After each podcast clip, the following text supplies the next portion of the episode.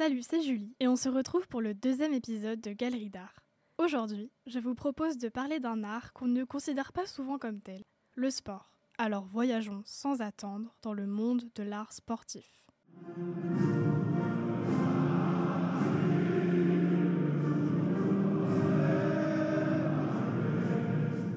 Purée, mais j'ai encore le seum que la France ait perdu en quart de finale. Tu parles du rugby? Oui, mais je sais que ça fait presque deux mois, mais bon. Après, euh, l'Afrique du Sud était déjà championne, hein Mais même, on aurait large pu les battre. Bon, par contre, les essais, ils étaient incroyables. Mais de fou C'est vraiment tout un art, le rugby. Oui, mais je suis contente que t'en parles parce que même le sport en général, c'est un art. Alors, laisse-moi te raconter l'histoire de l'art sportif.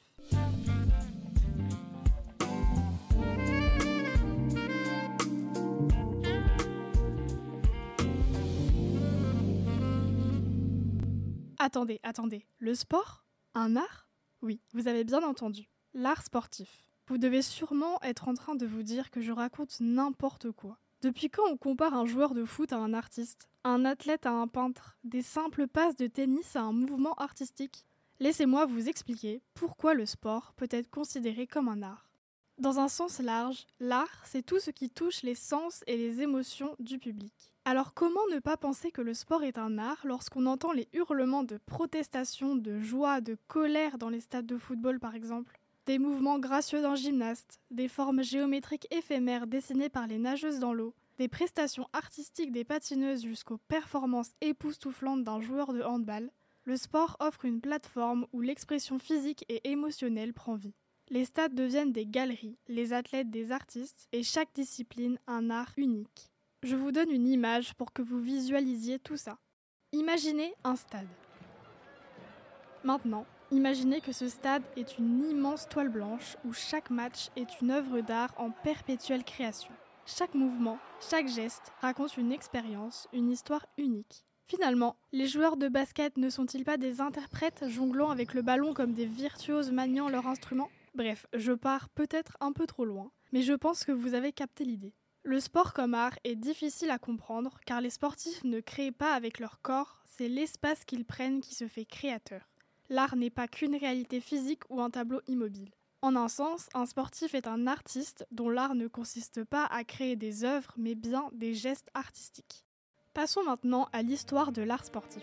Il était une fois, au fin fond du monde et à une époque très lointaine, des Homo sapiens sapiens qui chassaient. Ils pratiquaient bel et bien du sport, bien que cela leur soit encore méconnu. Le sport n'a pas été créé en un seul instant, ni par une seule personne.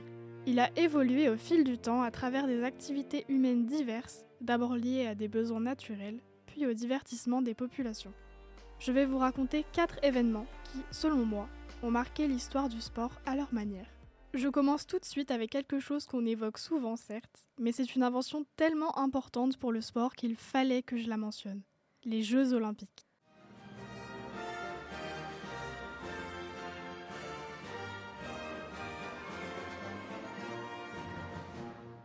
Créés en l'honneur de Zeus et commencés en Grèce durant l'été 776 avant Jésus-Christ, ils ont beaucoup évolué, même si certaines épreuves antiques sont toujours disputées à ce jour, comme le pancration, un sport très spécial où il n'y avait auparavant pas de catégorie de poids, pas de limite de temps, et seulement deux règles ne pas mordre et ne pas crever les yeux.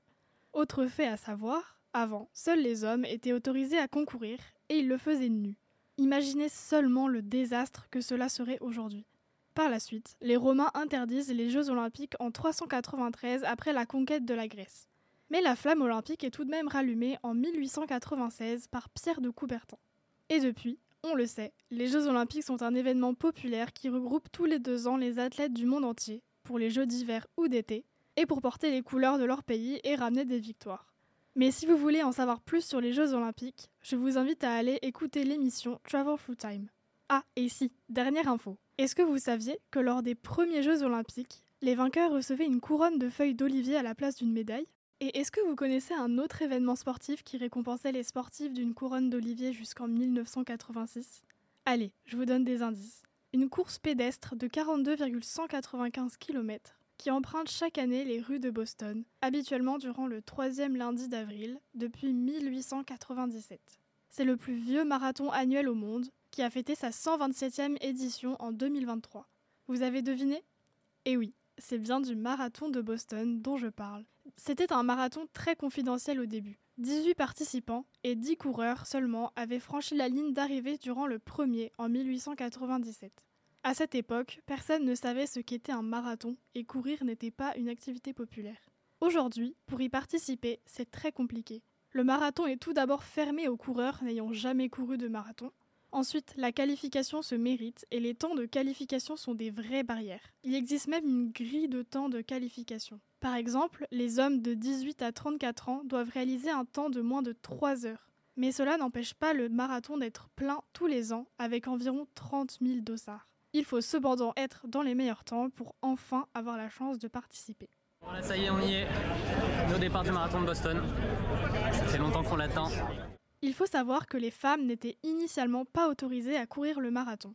Pourtant, en 1967, Catherine Switzer avait réussi à avoir un dossard et à accéder à la ligne de départ. Les organisateurs ont tenté de l'arrêter en pleine course, mais elle a été défendue par les autres participants du marathon et a pu passer la ligne d'arrivée. Ah, c'est une femme, c'est une femme. Et il essayait de m'entrapper et je continuais de courir. Elle est devenue la première femme à terminer le marathon de Boston. Bien qu'elle ait été ensuite disqualifiée et radiée à vie de la Fédération américaine d'athlétisme, cela a marqué le début de la lutte pour que les femmes soient autorisées à courir le marathon. Et c'est en 1972 que la Fédération américaine autorisa enfin les femmes à courir de longues distances. Et Catherine Switzer n'est pas la seule femme à avoir marqué l'histoire du marathon de Boston. En 1980, Rosie Ruiz gagna la course en trichant. Elle se logea dans un hôtel situé près de la ligne d'arrivée, et au moment propice, elle s'est glissée à travers la foule après s'être versé de l'eau sur la tête pour faire croire qu'elle avait transpiré. Et le 16 avril 2007, Sunita Williams a participé au marathon, mais elle effectua le parcours en orbite à 300 km d'altitude à bord de l'ISS. Je parlais de temps de qualification avant, mais comment on le calcule? À l'aide d'un instrument de mesure du temps, le chronomètre. Le chronomètre a été inventé en 1735 par l'horloger John Harrison et était originellement conçu pour la marine. Il a officiellement été introduit lors des premiers Jeux olympiques de l'ère moderne de 1896 à Athènes. À ce moment-là, chaque juge apportait son propre chronomètre. Aujourd'hui, les chronomètres sont informatisés et peuvent mesurer le temps jusqu'au millième de seconde. On peut dire qu'ils ont changé la manière de juger et de contrôler le sport. Sinon, vous en connaissez beaucoup des lieux qui ont marqué l'histoire du sport? Le Colisée, le stade Roland-Garros. Mais est-ce que vous connaissez le stade olympique de Berlin? C'est un stade qui devait être construit pour les Jeux olympiques de Berlin en 1916. Cependant, la Première Guerre mondiale a annulé ces Jeux et le stade est resté sans but jusqu'aux Jeux olympiques de Berlin de 1936 cette fois-ci, où le stade est devenu un moyen de propagande pour les nazis allemands. D'une part par le sport et d'autre part par l'architecture grandiose du stade. Toutefois, les choses ne se sont pas déroulées comme prévu pour l'Allemagne nazie. Ce n'est ni le stade ni les performances de l'équipe allemande, bien qu'elle soit arrivée première des Jeux, qui marqua les mémoires, mais plutôt les quatre médailles d'or d'un athlète légendaire et la colère d'Hitler quittant les lieux afin d'éviter de saluer ce champion noir américain. Michael Jordan? Mohamed Ali? Non, c'est bien de Jesse Owens dont je parle. Cet homme, petit-fils d'esclave de l'Alabama, a réussi à gravir les échelons du sport et à marquer l'histoire de sa discipline, l'athlétisme. Un an avant les Jeux olympiques de 1936 avaient eu lieu les championnats universitaires dans le Michigan, où Jesse Owens a battu et égalé 6 records du monde. Et durant les Jeux olympiques de 1936, Owens a gagné 4 médailles d'or, le 100 mètres, le saut en longueur, le 200 mètres, ainsi que le relais 4 x 100 sous les yeux d'un public ébahi en plus de battre le record du monde du 100 mètres en 10 secondes 2. Jesse Owens a en quelque sorte discrédité l'idéologie raciste des nazis et a changé la perception du corps noir. Bon, il faut tout de même encore dire que le sport en tant qu'art transcende les limites de la compétition. Il devient un moyen de questionner et de défier les normes sociales, comme dans le cas de Jesse Owens. Mais pensons par exemple aux athlètes qui utilisent leur statut pour aborder des questions importantes. Le sport est une toile politique, un miroir des valeurs et des conflits de la société qui le pratique. Chaque sport porte l'empreinte de son époque, capturant les tensions de la société qui l'entoure. Et cette phrase me permet d'effectuer une belle transition vers la suite, parce que maintenant que vous connaissez l'histoire du sport, passons à la base même de cette émission, relier l'art à la société. Et pour l'art sportif, je n'ai pas choisi de vous parler d'un sport spécifique, mais plutôt d'un contexte social et politique durant lequel le sport a joué un rôle la période coloniale, qui a mené par la suite à la décolonisation. Je commence tout de suite par dire que le sport a souvent été considéré comme une activité universelle qui a transcendé les barrières culturelles et linguistiques. Mais dans le cas des sociétés coloniales, le sport a toujours été un terrain d'affrontement. Pour vous remettre dans le contexte, le 19e siècle a été marqué par la montée du colonialisme européen en Afrique, en Asie et en Amérique du Sud. Alors pourquoi vous parlez du sport en contexte colonial?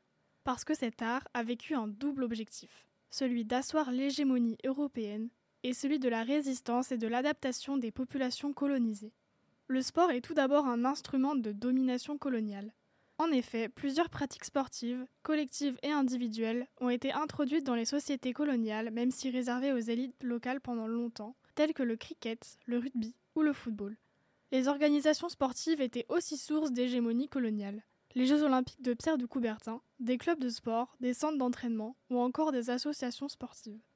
Lors de la colonisation, les pratiques sportives autochtones n'ont cependant pas toutes disparu, malgré l'importation des pratiques sportives européennes. Par exemple, le sepak takra, sport d'Asie du Sud-Est, qui se joue avec un ballon en rotin tressé, seul ou en équipe, était un sport purement autochtone.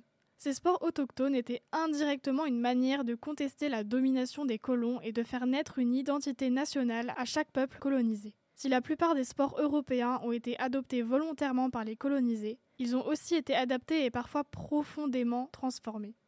Madagascar constitue l'exemple parfait. Là-bas, la pratique du rugby a tout d'abord été réservée aux militaires et aux colons.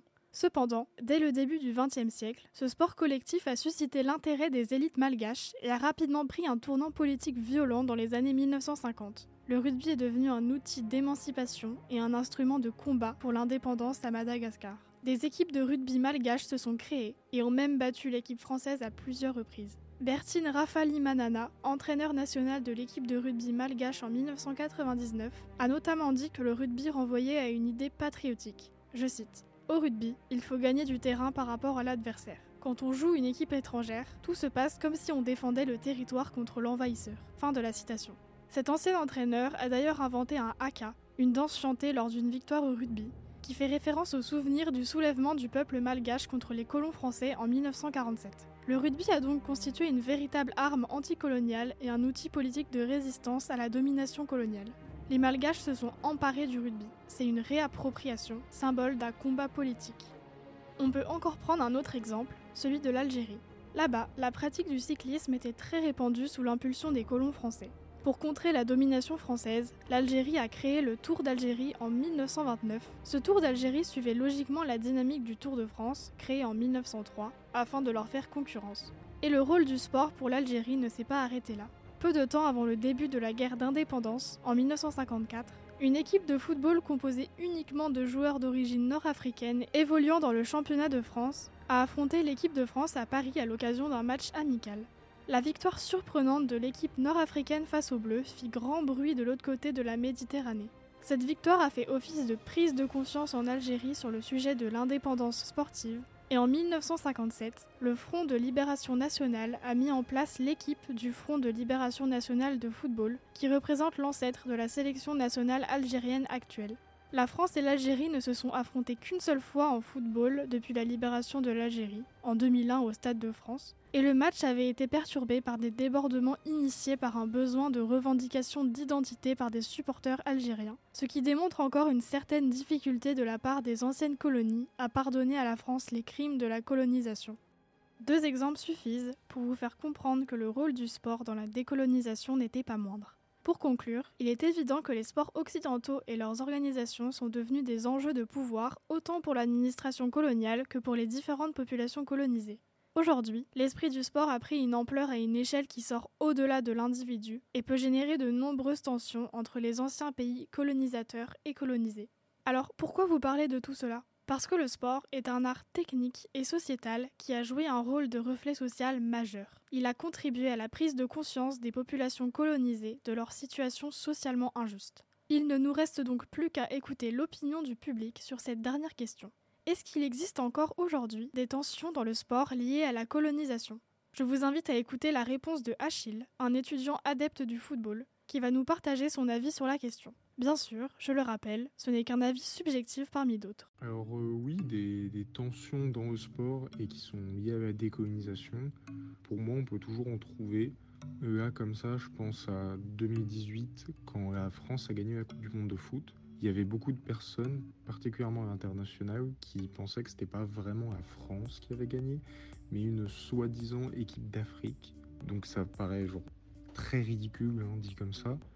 Mais de, nombreuses personnes, y compris des journalistes, euh, nous expliquaient que le titre aurait mieux fait d'être attribué aux pays africains, les ex-colonies françaises d'où étaient originaires certains joueurs de l'équipe de France. Et du coup, cette polémique, bah, ça a créé des tensions liées à l'identité de chacun. Et c'est même devenu un sujet politique euh, en France et ailleurs. Et on arrive déjà à la fin du deuxième épisode de Galerie d'art. J'espère qu'il vous aura plu et on se retrouve très vite pour parler d'un autre art, certes très populaire et simpliste, mais important à mentionner, la peinture ou encore l'art pictural. Merci pour votre écoute et à la prochaine fois.